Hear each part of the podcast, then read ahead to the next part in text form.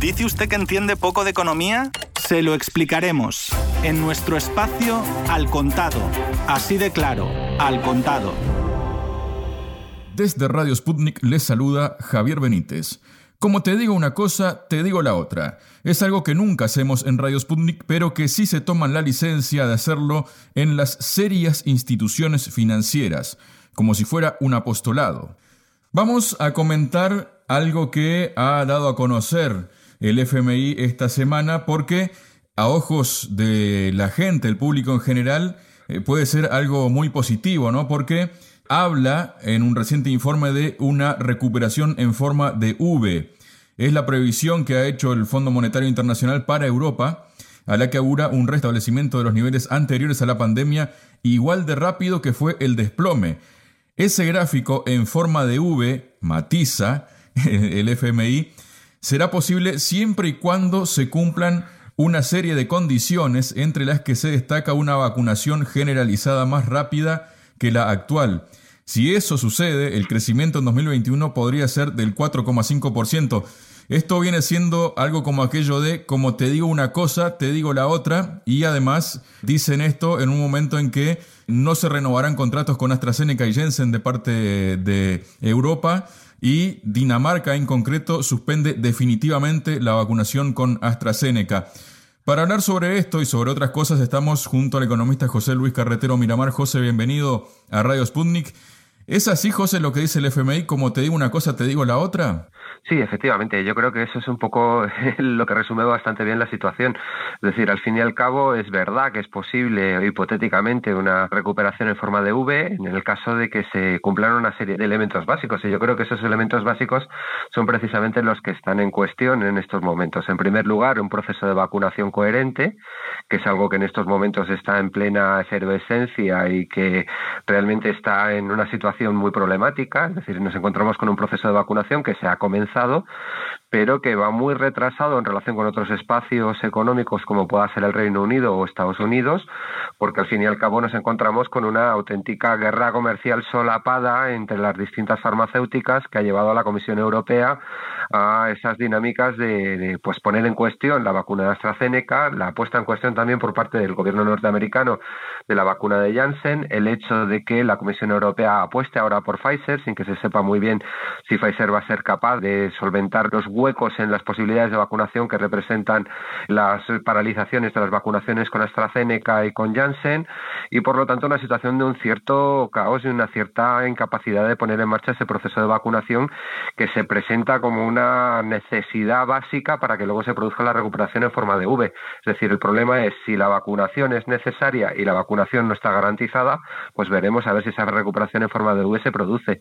Y luego, por otro lado, está el tema de que, bueno, se aprobó el Fondo de Recuperación de Next Generation EU de 750.000 millones de euros. Este fondo está de momento también paralizado por una decisión del Tribunal Constitucional alemán y nos encontramos también en una situación en la que este fondo, pues al fin y al cabo, el problema también a discutir es si va a venir asociado a una serie de condicionalidades o no. Y cuáles van a ser esas condicionalidades, porque si las condicionalidades al final representan también reformas desde una perspectiva austeritaria y neoliberal como las que se plantearon en el entorno de la crisis del año 2008, pues una cosa por la otra, es decir, ese gran estímulo público de la economía que representa ese fondo de reconstrucción puede verse también muy solapado por el propio proceso de aumento de las desigualdades generado por dinámicas de reformas neoliberales y de reformas austeritarias.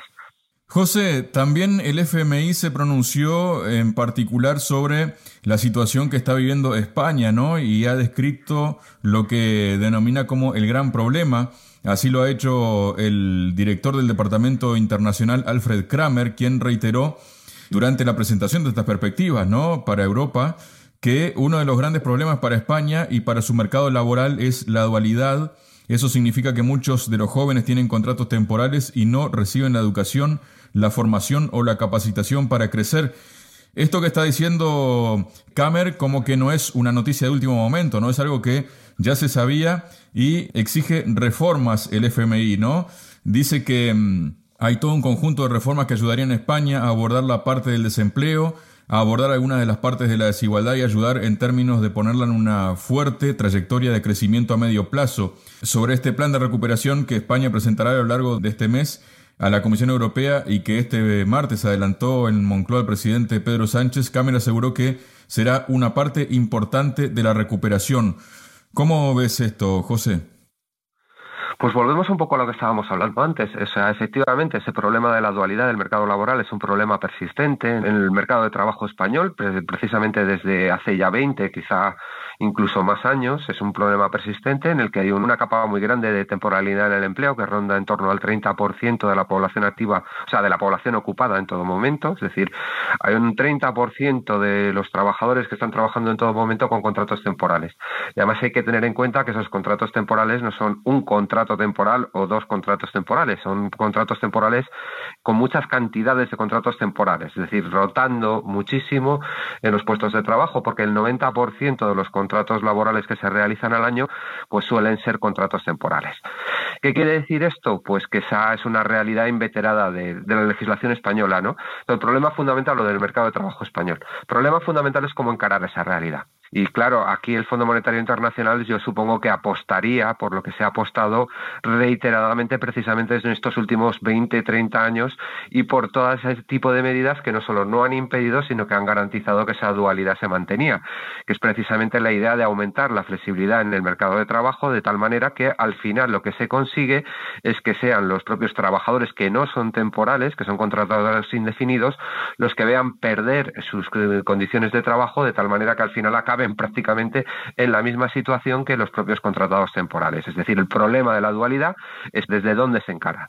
¿Qué se le da? Seguridad en el empleo a los trabajadores temporales, mejores condiciones de trabajo a los trabajadores temporales o una flexibilidad exacerbada que lo que hace es precisamente atacar a la seguridad en el empleo de los trabajadores que están en una situación más indefinida, en una situación más segura en el puesto de trabajo y peores condiciones de trabajo también para los trabajadores indefinidos. Esas son dos opciones y el Fondo Monetario Internacional pues suele apostar precisamente por la misma opción por la que ha apostado la legislación española en las últimas grandes reformas laborales del año 2010 y del año 2012, que ha sido el aumento de la flexibilidad, la rebaja de las indemnizaciones por despido, esa idea de un contrato único que acaba siendo un contrato temporal que puede ser alargado indefinido, pero que en definitiva es eh, desde el principio un contrato equivalente a lo que ahora son los contratos temporales, etcétera, etcétera, etcétera. Claro, el problema es qué va a hacer el gobierno español en ese escenario, es decir, qué tipo de medidas se van a tomar.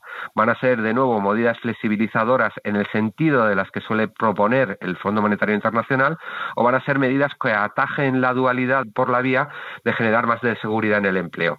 Eso está todavía en discusión y el problema que tenemos aquí es que uno de los elementos que, como os decía antes, acompañan a la percepción del dinero por parte de España del Fondo de Recuperación y Resiliencia Europeo, los 750.000 millones de euros, precisamente una de las condiciones que van a ir asociadas a la percepción de ese dinero es el cumplimiento de las reformas pendientes que tenía España con respecto a la Comisión Europea. Y una de esas reformas pendientes es, de nuevo, una reforma laboral.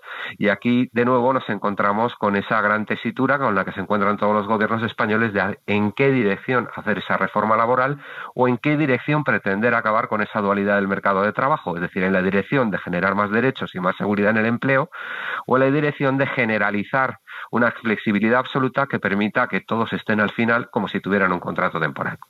José, también coincidió esto con un nuevo informe de la Organización para la Cooperación y el Desarrollo Económico, ¿no? la OCDE, que ha analizado el impacto de la crisis ¿no? en países desarrollados donde propone soluciones y reformas globales a la vez que disecciona la situación de cada país que integra este club y España eh, no sale bien parada, tanto que en los periódicos españoles se habla de que la OCDE destapa las vergüenzas de la economía de España y menciona justamente todas estas vulnerabilidades que tú has dicho justamente en estos momentos, ¿no? Y la OCDE, eh, para mejorar esta situación, lo que propone es, entre otras cosas, una reforma fiscal que podría tener un sistema tributario más eficaz, que reduciría las desigualdades, frenaría la contaminación y las emisiones y proporcionar ingresos suficientes para reformar el mercado laboral, la educación y la innovación. Sin embargo, matiza que cualquier aumento de impuestos debe implementarse solo una vez que la recuperación esté firmemente en marcha y es posible que deba ir acompañado de medidas compensatorias específicas y limitadas en el tiempo para los hogares más vulnerables. Yo no sé qué imagen te dispara todo esto. A, mí se me viene a la cabeza lo primero, por ejemplo, el tema de los autónomos, ¿no? Y el sistema tributario que los afecta bastante más allá de todo lo demás, ¿no?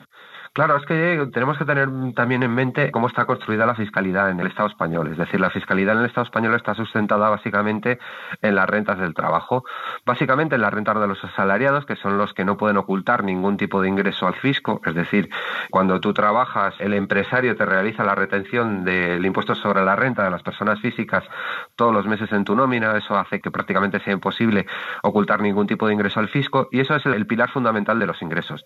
Y el conjunto de los ingresos o la gran mayoría de los ingresos que acompañan ese pilar fundamental son precisamente los ingresos de lo que podríamos denominar la clase media o los trabajadores más menos cualificados, ¿no? Y ahí entrarían, por supuesto, los autónomos, los profesionales, todo lo que podríamos entender como la pequeña y mediana empresa, etcétera.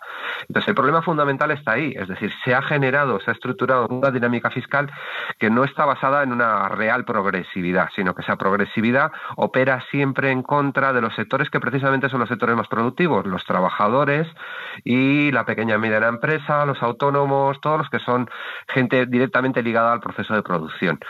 Mientras que las grandes empresas y las grandes multinacionales, que por otra parte, y esto también hay que apuntarlo aquí como una especie de paréntesis, van a ser los que van a recibir la mayor parte de los fondos provenientes de Europa en ese fondo de reestructuración y recuperación económica, pues las grandes empresas, que muchas veces son incluso multinacionales, como Telefónica, como ACS, etcétera, pues pueden realizar toda una serie de procesos de ingeniería fiscal que implican utilizar los paraísos fiscales, que implican acceder a toda una serie de reducciones en el impuesto de sociedades y que implican también toda una serie de dinámicas que hacen que al final paguen muchos menos impuestos y no contribuyan en relación con la riqueza que realmente atesoran. ¿no? Entonces, en ese sentido, es un sistema que está lejos de ser realmente un sistema progresivo.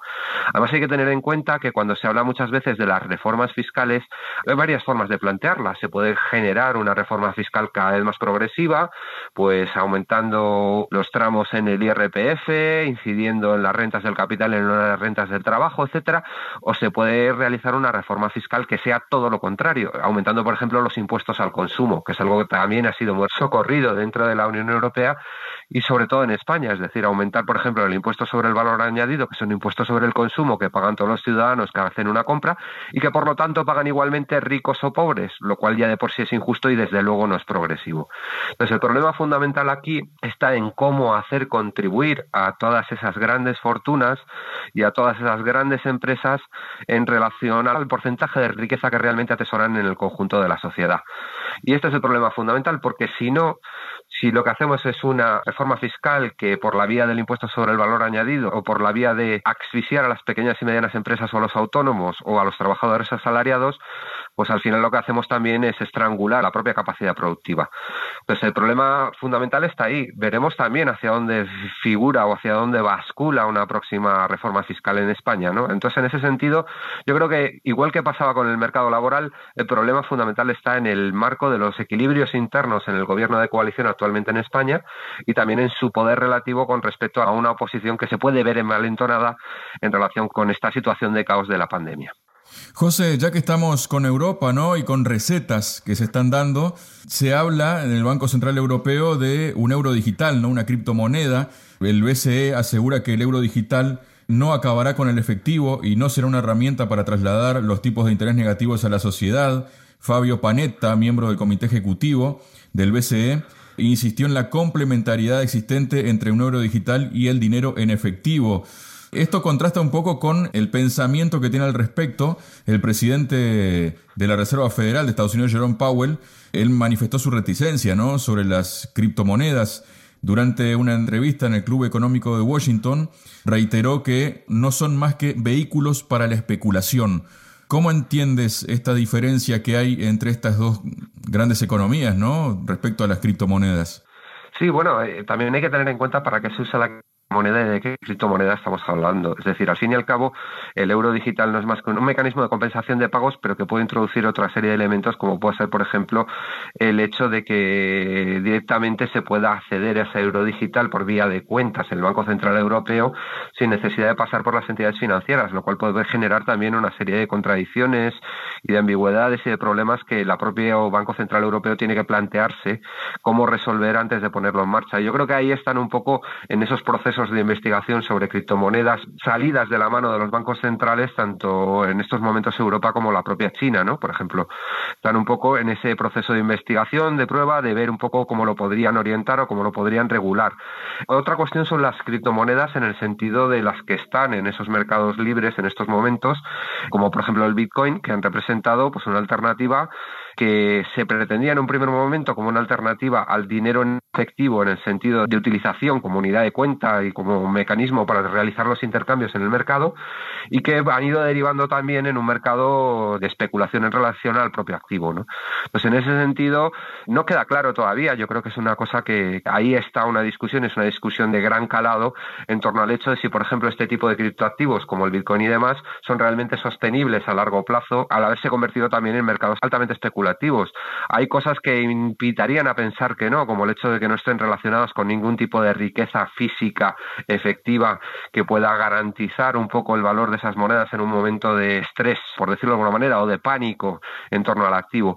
Pero por otro lado, pues nos encontramos también con noticias de la actualidad que invitan a pensar que bueno, que esto está ahí para quedarse por lo menos durante un tiempo apreciable como pueda ser el hecho de la llegada a la bolsa norteamericana, al Nasdaq, en la bolsa norteamericana de la empresa de criptoactivos Coinbase o de intercambio de criptoactivos Coinbase. ¿no?